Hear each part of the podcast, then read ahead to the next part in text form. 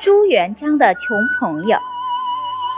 明朝开国皇帝朱元璋，少年的时候当过放牛郎，交了一些穷朋友。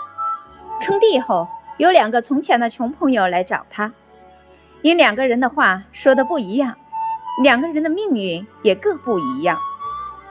第一个人被引进宫内，他一坐下来便指手画脚地说：“我主万岁，皇上还记得吗？”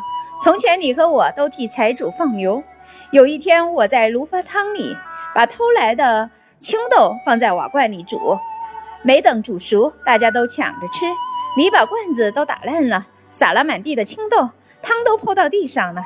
你只顾在地上抓豆吃，不小心把草叶送进嘴里，卡住了喉咙。这是我的主意，叫你把青菜叶吞下，才把卡在喉头的草叶咽进肚里去了。朱元璋听了他的述说，在百官面前哭笑不得。为了保住体面，他把脸一沉，厉声喝道：“哪来的疯子，替我乱棍打出去！”这个抱头窜出的倒霉蛋，去给朱元璋的另一位旧友，昔日的同路放牛娃说了这件事。那个放牛娃抿嘴一笑，说：“你看我去，保得富贵。”于是他大摇大摆走进宫来。一见朱王章、朱元璋，那头便拜，然后叙起旧来。皇上还记得吗？当年微臣随着你大驾，都骑着青牛去扫荡泸州府，打破了灌州城，汤元帅在逃，你却抓住了窦将军、红孩儿等，在了咽喉之地，多亏蔡将军击退了他。那次战斗，我们可是大获全胜。